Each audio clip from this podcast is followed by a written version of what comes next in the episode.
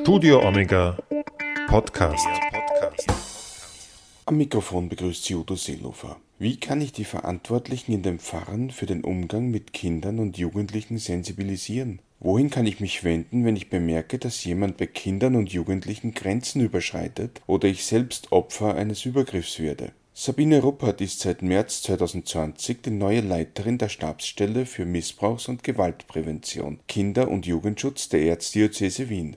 Im Gespräch besprechen wir nicht nur die oben genannten Fragen, sondern auch, welche strukturellen Probleme Organisationen wie die Kirche in Sachen Kinder- und Jugendschutz haben und welche Parallelen es da zwischen Kirche und zum Beispiel dem Pflegebereich gibt. Zunächst erklärt Ruppert, welche Aufgaben sie als Leiterin der Stabsstelle hat. Ja, also die Aufgaben sind sehr vielfältig.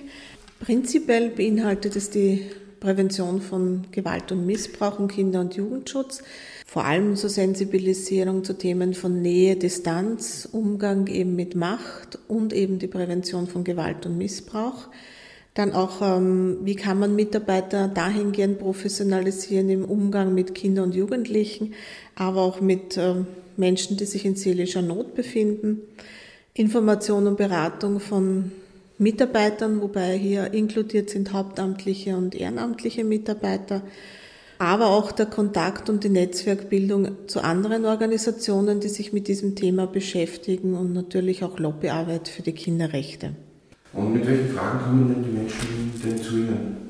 Sehr unterschiedlich. Also ich habe, wie gesagt, noch nicht so lange Erfahrung jetzt, aber ähm, ein Hauptthema ist einfach auch Schulungen, also wo angefragt wird um Schulungen, um Workshops, einerseits für Pfarrmitglieder, aber auch eben für Gruppenleiter von Kinder-, Jungschergruppen, Jugendlichengruppen, aber auch um Fragen, wo vielleicht schon Grenzüberschreitungen wahrgenommen wurden. Wie geht man davor? An wen kann man sich weiterwenden? Und ein großes neues Thema ist auch die Unterstützung von Organisationen, Bewegungen, ähm, die Veranstaltungen machen für Kinder und Jugendliche und äh, Gewaltschutzkonzepte erstellen möchten. Also hier einfach gemeinsam zu schauen, worauf müssen die achten bei ihren Veranstaltungen, um präventiv tätig zu sein. In welchen Grenzüberschreitungen, die Sie da gerade angesprochen haben, hören Sie denn da so? Also Grenzüberschreitungen sind oft so, so einfach unbeabsichtigte Handlungen, äh, wo man sagt, man hat äh, die Nähedistanz nicht adäquat eingehalten oder unbeabsichtigt Aktionen gesetzt, zum Beispiel schon zu intim wird in einer Jugendgruppe vielleicht und über Sexualität redet, wo es vielleicht noch nicht altersadäquat ist. Oder wo man beobachtet, wie ein Mitarbeiter sich jugendlichen Kindern gegenüber nicht adäquat verhält und man einfach das einmal aufzeigen will. Ja, also da geht es aber noch nicht um wirklich Straftaten oder sexuellen Missbrauch, sondern eben, wo ich vielleicht verbal mal ausfällig werde oder zu nahe komme, solche Dinge.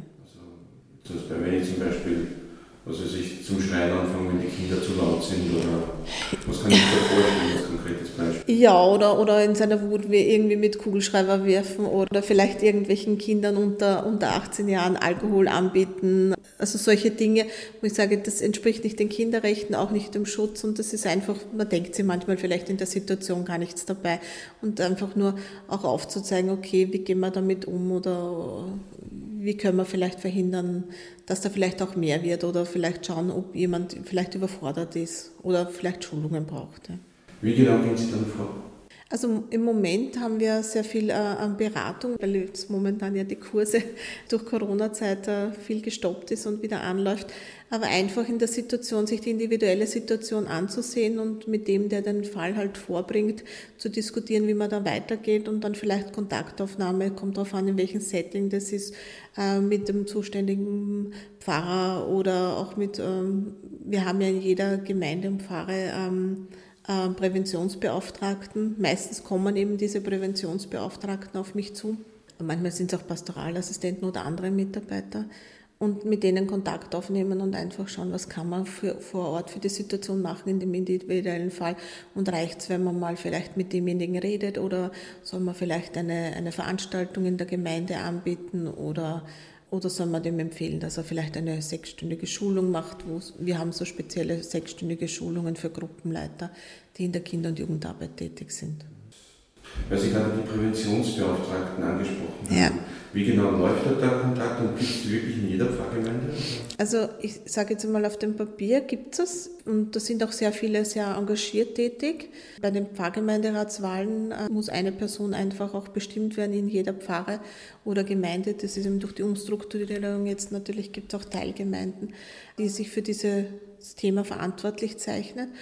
Und manche sind da sehr aktiv und manche sind da halt weniger aktiv, so wie es halt bei vielen Funktionen halt ist. Und meine Aufgabe ist, mit denen doch Kontakt zu halten, sie dahingehend zu unterstützen und zu beraten, wie sie vor Ort in ihren einzelnen Gemeinden fahren, dieses Präventionsthema einfach praktisch auch umsetzen können. Für mich sind sie ganz wichtige Schlüsselfiguren, weil die einfach vor Ort individuell agieren und reagieren können und auch schon sehr viel präventiv abfangen können. Da gibt es auch dann noch ähm, ähm, Veranstaltungen, eben, wie gesagt, im Moment ist vieles ausgesetzt oder wurde leider abgesagt, aber es findet zumindest immer einmal im Jahr eine Veranstaltung von der Stabstelle aus organisiert für diese Präventionsbeauftragten. Beginn der Periode meistens zum Kennenlernen, aber auch dann äh, fachlich-inhaltliches. Also beispielsweise hat meine Vorgängerin eine Veranstaltung zu Rassismus äh, organisiert vor eineinhalb Jahren circa. Also man kann da auch fachliche Inputs geben.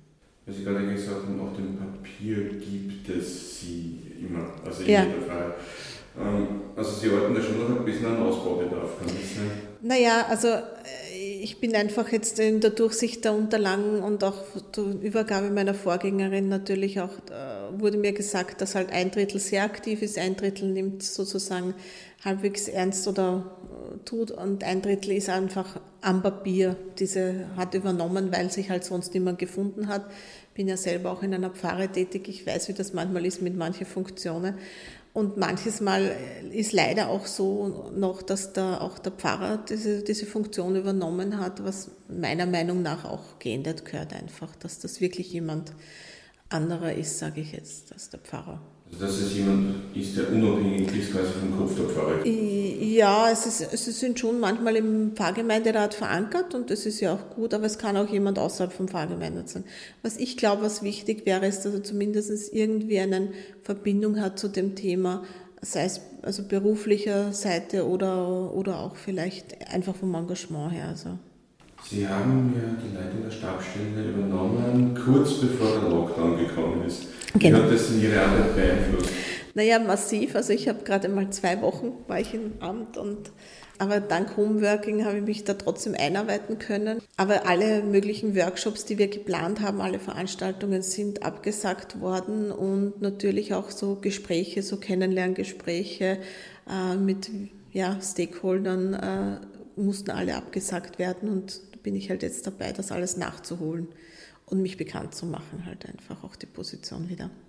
Sie haben in einem kürzlich erschienenen Artikel in der Kirchenzeitung Der Sonntag gesagt, dass man eben Strukturen schaffen müsse, in denen es gar nicht erst zum Missbrauch kommt. Wie kann man denn diese Strukturen schaffen? Ja, ich muss da vielleicht noch ergänzend dazu sagen, die Realität sieht dann leider auch immer so aus, man kann Missbrauch nicht gänzlich hundertprozentig verhindern. Das muss man sich auch, glaube ich, bewusst machen.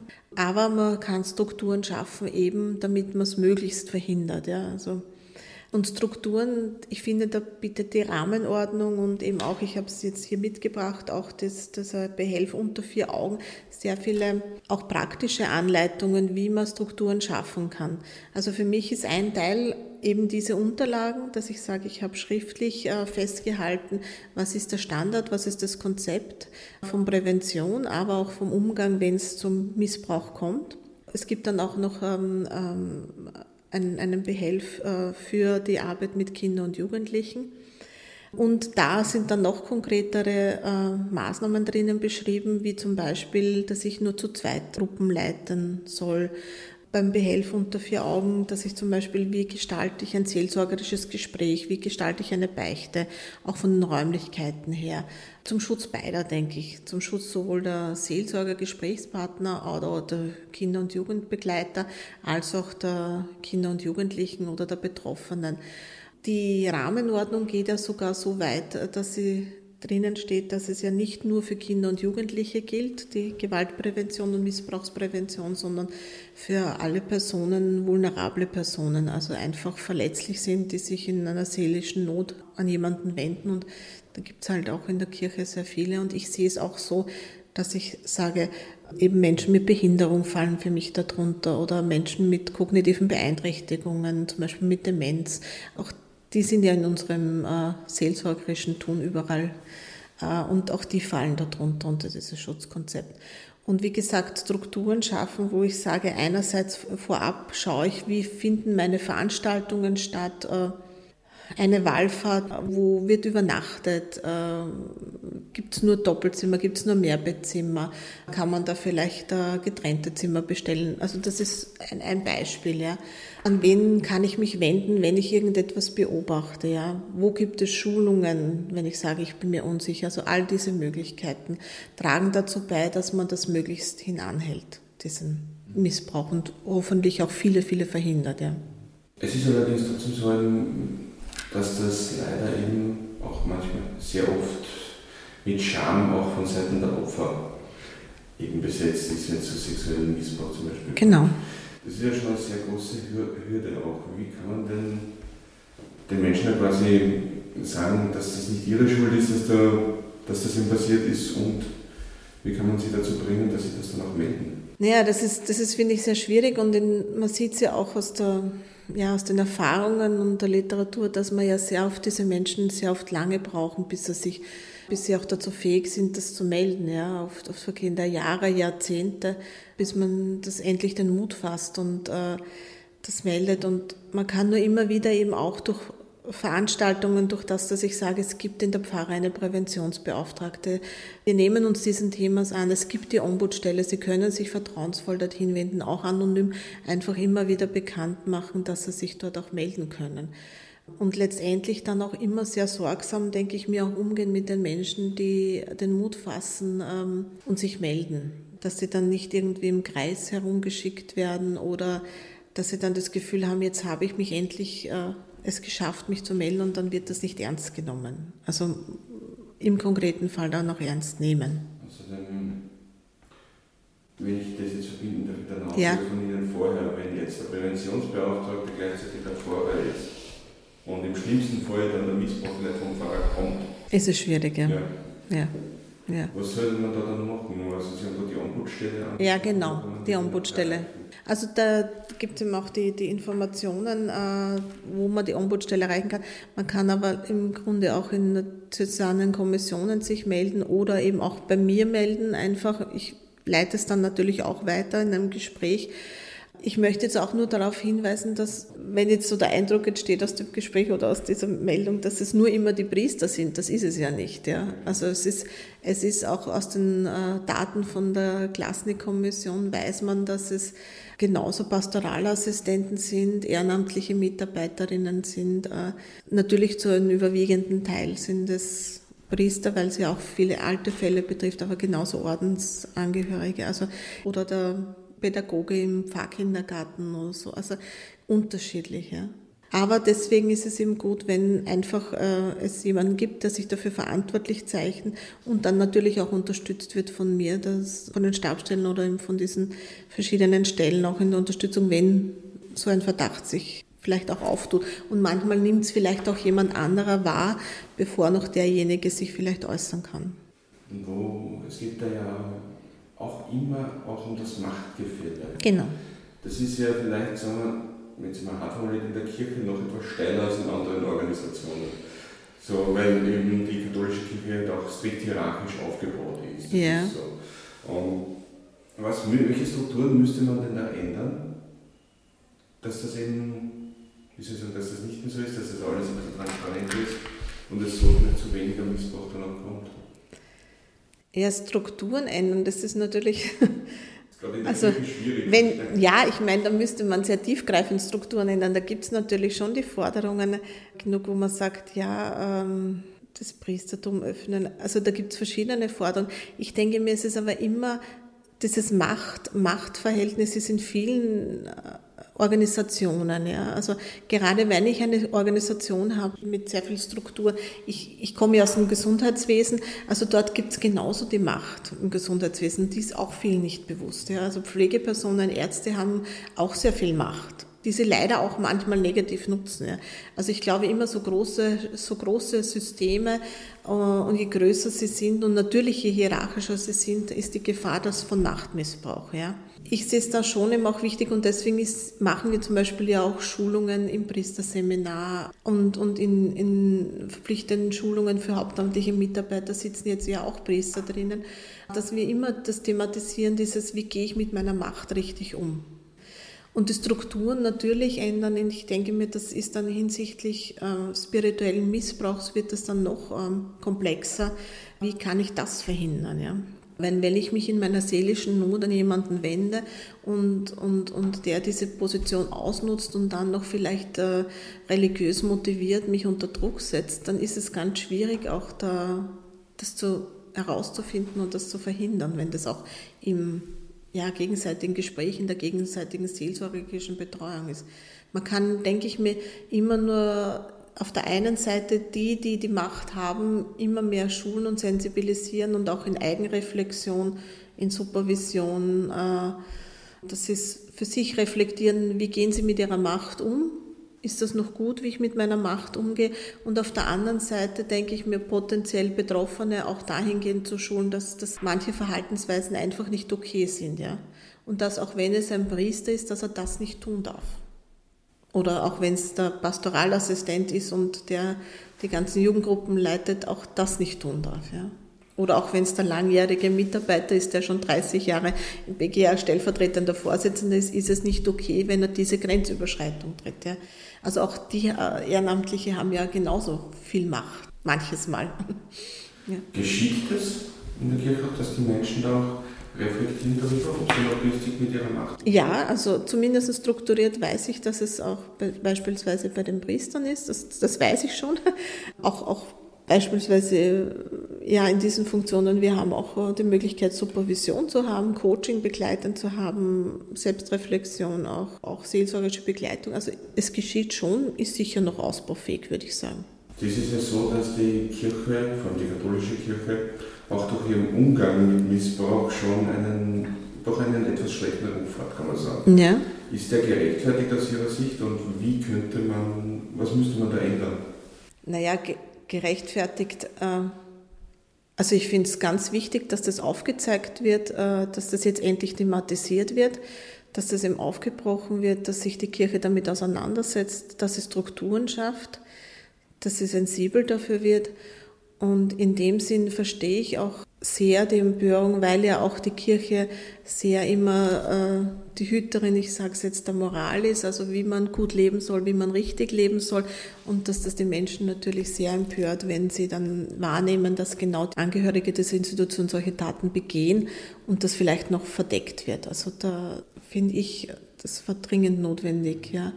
Was ich jetzt aus sage ich jetzt einmal neu hin, hineintretende bemerke, ist, dass das manchmal nicht wahrgenommen wird, was zumindest jetzt doch in Österreich schon an, an Maßnahmen gesetzt wurden, einfach um auch in der Prävention tätig zu sein, eben, dass es einfach in jeder Diözese Stabstellen gibt, Ombudsstellen gibt, Diözesanekommissionen gibt. Dass noch immer vielleicht manches nicht optimal läuft, das wissen wir ja. Welche Maßnahmen würden Sie sich noch wünschen? Das kann ich jetzt so schwer sagen. Ich habe natürlich schon manche Sachen entdeckt, wo ich sage, okay, das ist ausbaufähig, aber da kann, das kann ich jetzt fast gar nicht sagen nach drei Monaten. Also es gibt einiges, wo ich sage, ja, eben wie gesagt, die Rolle der Präventionsbeauftragten vor Ort stärken. Das wäre mir ein Anliegen zum Beispiel, ja, dass die gestärkt werden, dass die auch eine Ausbildung erhalten, dass eben Vertrauensförderung nach außen und ein wichtiges Anliegen wäre mir schon, dass auch in den Gemeinden und Pfarren vor Ort auch die, die Priester und die Pfarrgemeinderäte die Wichtigkeit des Themas erkennen und es nicht so abtun als, okay, das betrifft uns eh nicht, ja, sondern Machtmissbrauch und Grenzüberschreitungen und ja, äh, Gewalt und Missbrauch haben viele verschiedene Formen. Und nur wenn man vielleicht keine nicht mehr, mehr viel Kinder oder Jugendgruppen oder gar keine hat, heißt es auch lang nicht, dass es nicht irgendwie passiert in der eigenen. Ja, vor allem dieses betrifft uns eh nicht. Würde eigentlich dann auch dazu führen, dass sich der Opfer dann vielleicht gar nicht meldet, wenn sie das Gefühl hat, das ist dem eh egal, oder? Ja, also wenn, wenn ich sage, ich nehme jetzt Worst Case her, wenn ich sage, ich habe da eine Pfarrer oder Gemeinde, wo vorherrscht, das ist ein Thema, das bei uns gar nicht ist und Präventionsbeauftragter ist nur irgendwie auf dem Papier, dann wird es vielleicht gar nicht so bewusst, wenn dann jemand doch davon betroffen ist. Und dann müsste er sich wahrscheinlich erst mühsam suchen, den Weg, wo kann ich mich hinwenden. Ja. Es gibt ja aber Gott sei Dank auch, und das möchte ich jetzt auch an dieser Stelle sagen, ja genug auch Stellen außerkirchlich, wo sich wirklich Betroffene auch hinwenden können und da ermute ich natürlich auch dazu. Ja. Ähm, was würden Sie jemandem raten, der den Verdacht hat, dass eine Grenzüberschreitung passiert ist? Innerkirchlich ist das eindeutig, dass er sich melden kann an die Ombudsstelle. Äh, sind auch die Informationen, also in, in jeder Diözese gibt es die. Und natürlich kann er sich auch an die Stabstellen wenden, auch die gibt es in jeder Diözese. Und sagen, ich habe das wahrgenommen, ich habe den Verdacht. Manchmal weiß man es ja auch nicht und sagt, vielleicht ist es was, vielleicht ist es nichts. Einfach auch abklären. Das geht relativ niederschwellig mit Telefonat, mit Mail äh, oder mit persönlich vorbeikommen, anonym, wie, wie auch immer. Ja. Also das denke ich mir sehr niederschwellig, das möglich. Ja. Und letztendlich gibt es ja auch diese, das möchte ich auch noch mal darauf hinweisen, es gibt ja auch diese Verpflichtungserklärung, die ja alle hauptamtlichen Mitarbeiter unterzeichnen müssen, sodass sie auch verpflichtet sind, bei Verdacht von äh, Grenzüberschreitungen, äh, Missbrauch, Gewaltübergriffen, äh, das zu melden. Und auch die Ehrenamtlichen, ja, also das unterzeichnet auch die der BGR zumindest, ja. Also dass man Augen und Ohren offen Genau. Genau, die Stelle heißt ja auch bei www.hinsehen.at von der Stabstelle. Und ich denke mir, das ist ganz wichtig, dass man einfach hinschaut ja, und nicht wegschaut, dass man sensibel wird für solche Situationen. Ist aber dann oft auch schwierig, denke ich mal, wenn das ja oft Bekannte und Freunde sind, oder? Natürlich ist das schwierig. Ja. Ich war ja vorher auch tätig in einer Pfarre als Präventionsbeauftragte und da hat man schon auch manchmal Diskussionen, ist das jetzt was, wo man sich einmal hinwendet oder meldet. Aber ich denke mir lieber einmal zu viel nachgefragt als einmal zu wenig. Und wenn man sagt, okay, ich fühle mich da jetzt nicht wohl, weil das betrifft meinen Freund oder so oder Bekannten oder so, wir behandeln das auch mit entsprechender Sensibilität. Und die Ombudsstelle wird auch ja nur aktiv, wenn also wirklich von sich aus aktiv, wenn sich auch Betroffene, dann die direkt Betroffenen bei ihr melden und auch nur in Absprache mit den Betroffenen. Also da braucht man nicht die Angst haben, dass wenn ich mich jetzt einmal hilfesuchend wende und sage, ich habe das beobachtet, ist das jetzt etwas oder nicht, dass dann gleich die große Kontrolle kommt und das alles gleich öffentlich gemacht wird. Sie haben es vorhin schon angesprochen, ähm, Sie, dass Sie in der, Pflege, in der Pflegewissenschaft immer tätig waren davor. Ja. Und Sie sind jetzt seit 2012 Mitglied der Menschenrechtskonvention der Volksanwaltschaft. Ja. Und seit 2015 stellvertretende Kommissionsleiter. Ja. Was genau ist da Ihr Aufgabengebiet? Was machen Sie da? Ja, also das ist sozusagen äh, seit sieben Jahren meine nebenberufliche Tätigkeit. Ähm, also für die Volksanwaltschaft, die hat ja sechs Kommissionen. Seit sieben Jahren ist das installiert. Ist ein, das Ob, sogenannte OPCAT-Gesetz äh, im Verfassungsrang sechs Kommissionen in ganz Österreich mit unabhängigen Experten besetzt, die ganz gemischt aus unterschiedlichen Berufen sind, Juristen, Sozialarbeiter, Ärzte, Pflegepersonen, Psychologen, auch Seelsorger. Und äh, ja, im Gesetz heißt es so schön, wir besuchen unangekündigt Orte der tatsächlichen und potenziellen Freiheitsbeschränkung. Das heißt, das sind Gefängnisse, Pflegeheime, ähm, Krankenhäuser, von psychiatrische Abteilungen, dann noch Kinder- und Jugendeinrichtungen äh, und ähm, auch für die Verantwortung für die, wenn man so will, auch Umsetzung der UN-Behindertenkonvention, das heißt auch Behinderteneinrichtungen, hier auch Wohngruppen, Heime, das Gott sei Dank nicht mehr, mehr so viel gibt, wie Werkstätten. Und dann noch, ähm, das sind die Aufgaben, es gab schon früher eine Menschenrechtskommission, aber die war beim Innenministerium angesiedelt und eben nur für die Beratung, Kontrolle von der Polizei. Also das ist auch noch weitergenommen. Also das sind dann Beobachtungen bei Demonstrationen, bei Abschiebungen, bei, ich weiß nicht, Fußballspielen, die einen hohen Sicherheitsfaktor haben, also Risiko haben, also solche Sachen. Der Ausübung der öffentlichen Zwangsgewalt heißt das, glaube ich, juristisch so korrekt. Sie haben auch schon mal gesagt, Sie hatten da mal ein Erlebnis, eben quasi ein Aha-Erlebnis, wo eben in einem Krankenhaus so man gesehen hat, dass es wirklich von Stationsleitung zu Stationsleitung abhängig ist. Könnten Sie uns das vielleicht erzählen? Naja, also Also in der Tätigkeit, also nicht nur in einem, sondern das merkt man auch, also es waren in mehreren Einrichtungen so, wir sind ja immer zumindest zu zweit, wenn wir, wenn wir in diese Einrichtungen gehen, manchmal eben auch zu viert oder zu sechs. Und wenn man dann die Beobachtung macht, dass man in eine größere Einrichtung geht, wo es mehrere Abteilungen gibt, also sei es ein Pflegeheim oder manchmal auch eine, eine Behinderteneinrichtung oder Krankenhaus, und wir teilen uns auf und treffen uns nach vier, fünf Stunden, dann hat man manchmal den Eindruck, man ist in unterschiedlichen Einrichtungen, weil auf der einen Station die Bewohner oder Abteilung die Bewohner schon alle um 16.30 Uhr alle im Bett liegen und schlafen müssen und vielleicht massiv freiheitsbeschränkt werden und es kaum Aktivitäten gibt. Und auf der anderen Station daneben sitzen um 18 Uhr noch welche heraus und tun noch äh, miteinander vielleicht, also nicht alle, aber ein paar, tun vielleicht noch miteinander irgendwelche Aktivitäten machen. Und es gibt kaum freiheitsbeschränkende Maßnahmen. Und da sieht man einfach auch, dass sehr viel an der Leitung auch hängt. Also ich sage immer, zu einem Teil äh, sind äh, die Ressourcen und die Rahmenbedingungen dafür verantwortlich, dass sich auch Gewaltprävention, denn bei Menschenrechten geht es ja auch sehr um Gewaltprävention, da geht es sehr viel um strukturelle Gewalt auch, dass das gelebt werden kann also wenn ich beispielsweise eine Pflegekraft in einem Pflegeheim mit 100, über 100 Bewohnern habe, nur in der Nacht, dann kann ich, darf ich mir nicht erwarten, dass da noch viel an Qualität passieren kann, weil die eine Pflegeperson überfordert ist und die kann aber nichts dafür, sondern das sind die Strukturen. Und auf der anderen Seite aber auch, das sieht man dem Beispiel, was ich vorher erwähnt habe, dass obwohl dieselben Strukturen für beide Stationen gelten, es noch immer etwas ausmacht wie die Leitung, welche Haltung die Leitung hat. Ja. Und ich sehe da schon sehr viele Parallelitäten auch zu meinem jetzigen neuen Tätigkeit, wo ich sage, wir haben schon hier einige Strukturen gut geschaffen, aber letztendlich hängt es dann natürlich auch, und ich nehme jetzt das Pendant vom Pfarrer ab, wie wird dieses Thema jetzt in seiner Pfarre gelebt, ja, und wie wird es ernst genommen, ja. Und die haben eine ganz wichtige Funktion, kombiniert eben mit dem Präventionsbeauftragten, mit dem Pfarrgemeinderat, ja.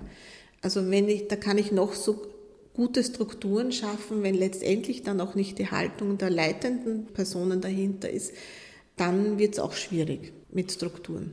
Weil andererseits, ich kann nicht, wenn ich äh, Personen habe, die zwar die Haltung haben, aber die Strukturen sind gänzlich dagegen, dann habe ich auch Probleme, dass ich das umsetze, das Thema. Sollte es da dann vielleicht fahrunabhängige Strukturen geben, also vor so einem Vorgaben der Erzdiözese, wie zum Beispiel so etwas wie sich, ähm, der Präventionsbeauftragte oder die Beauftragte muss jemand sein, der unabhängig ist von der Pfarre. Also würde das vielleicht etwas helfen? Also ich denke mir, auf der, auf der Pfarrebene braucht es, glaube ich, jemanden, der in, in, in, in dem Fall eben involviert ist, sonst an jemanden x-beliebigen wende ich mich ja dann wieder nicht. Da sind wir dann wieder beim Problem am Anfang, wenn ich den gar nicht kenne und ich bin zum Beispiel einer Grenzüberschreitung ausgesetzt oder sogar einem Missbrauch, dann werde ich mich nicht dann vielleicht noch weniger wenden an jemanden, den ich gar nicht kenne. Letztendlich ist aber zum Beispiel die Klasnik-Kommission ist ja eine unabhängige Kommission, ja, und auch in der Diözesanenkommission sind auch unabhängige Mitglieder, Mitglieder, die unabhängig sind von der Kirche, von der Institution Kirche. Also ich denke mir an gewissen Punkten dann von außen jemanden einzubauen oder, ein, oder Strukturen zu schaffen, ist sehr wichtig. Ja. Aber es, es reicht eben nicht nur, wenn von außen, weil dann hat man wieder das Gefühl, das ist ja von außen jemand eine Kontrolle oder der hat ja gar keine Ahnung, wie es bei uns abläuft. Also es muss schon auch von innen auch diese Strukturen geben. Ja.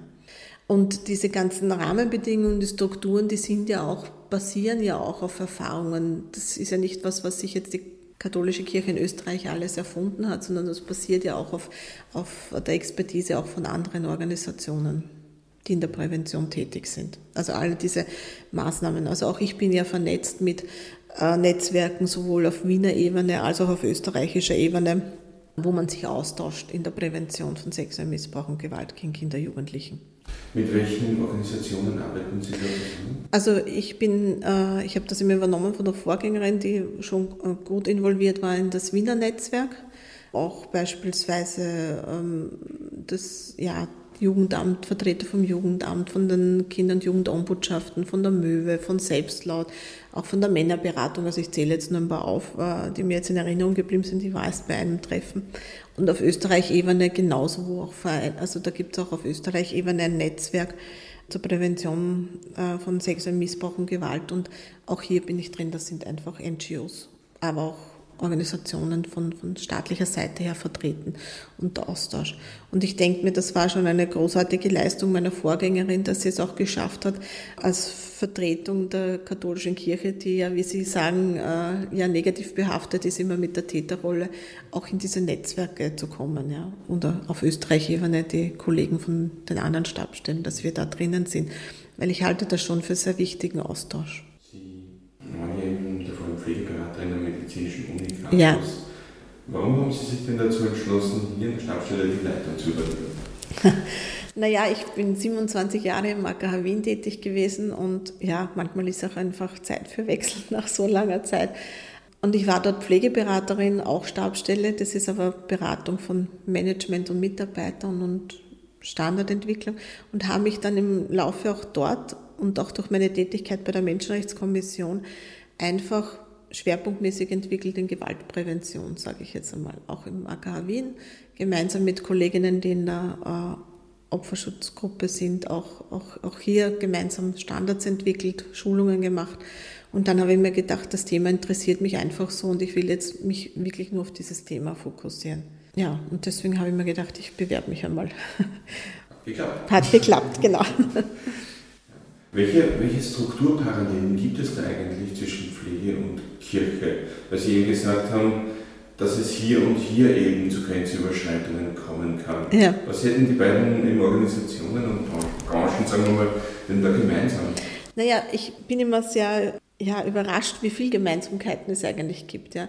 Also wir haben es schon vorher angesprochen, die starre Strukturen gibt es ja. Also es sind einfach große Organisationen mit natürlich notwendigen äh, Strukturen, dann auch Hierarchie und Macht. Ja. Also auch ähm, ich unterrichte auch Ethik in der Grundausbildung für Pflegepersonen, wo wir immer wieder thematisieren auch das Thema Macht dass Pflegepersonen beispielsweise ja nie so gerne hören, dass sie Macht haben, aber sie haben sehr viel Macht, weil wenn ich in einem Pflegeheim die Glocke weit weg entfernt hänge, habe ich sehr viel Macht, weil dann kann sich der bettlägerige Mensch nicht mehr melden. Macht spielt eine große Rolle, Strukturen, auch letztendlich äh, in beiden Seiten, wo ich sage, Patienten, Bewohner sind eine höchst vulnerable Menschengruppe, weil sie einfach Leiden, Not, Schmerzen, Krankheit haben und sie sind angewiesen auf, auf die Hilfe der anderen. Und auch in der Kirche ist es so, da kommen auch Menschen in einer seelischen Not und, sind, und suchen um Hilfe.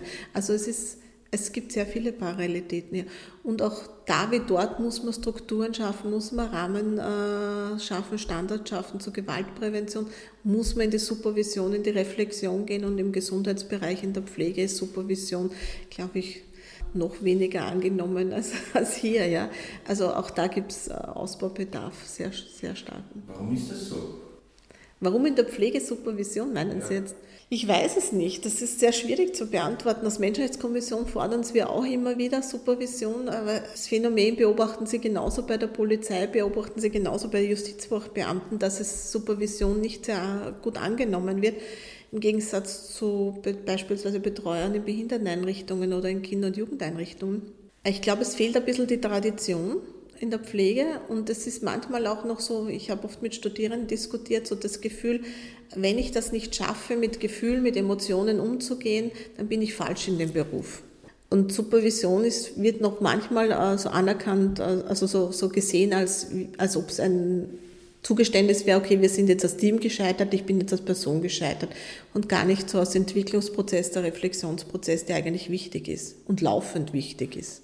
Es ist nicht damit getan, dass ich das am Anfang mache und dann sage, okay, jetzt bin ich 20 Jahre Pflegeperson oder 20 Jahre Seelsorger, ich brauche mich nicht mehr reflektieren. Und wie könnte man eben eine Supervision, eben jetzt auch zum Beispiel für Menschen in der katholischen Kirche, eben attraktiver jetzt machen eigentlich?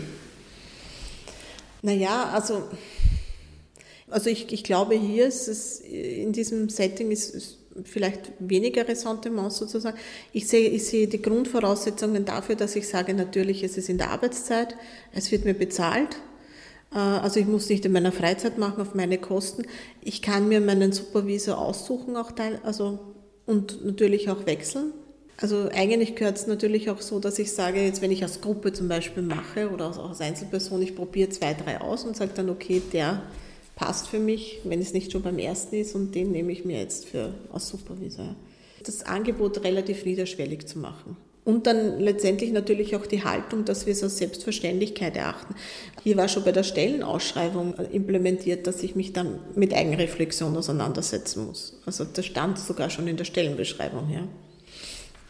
Nochmal zurück zum Thema Machtgefälle.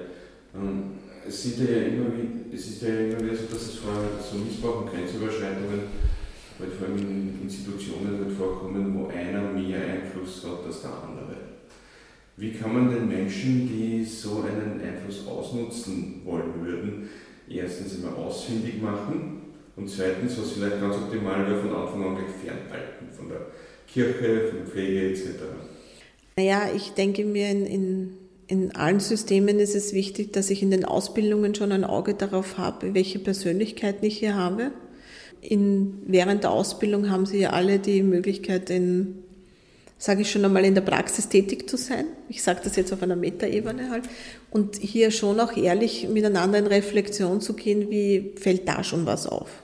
Und dann, glaube ich, muss man wahrscheinlich auch den Mut haben. Ich denke mir, das ist sowohl in der Pflege als auch in der Seelsorge beide, dass man sagt, okay, auch wenn ich weiß, ich habe einen Mangel an Priestern oder ich habe einen Mangel an Pflegepersonen, trotzdem äh, die Person ist vielleicht nicht geeignet für diesen Beruf ist manchmal, denke ich, auch eine Entlastung für die Betroffenen. Aber das sind schwierige Entscheidungen, die man manchmal vielleicht nicht treffen will.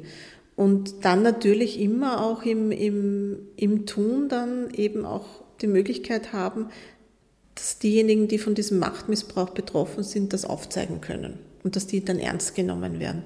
Und dass die dann auch sehen, es wird etwas gemacht.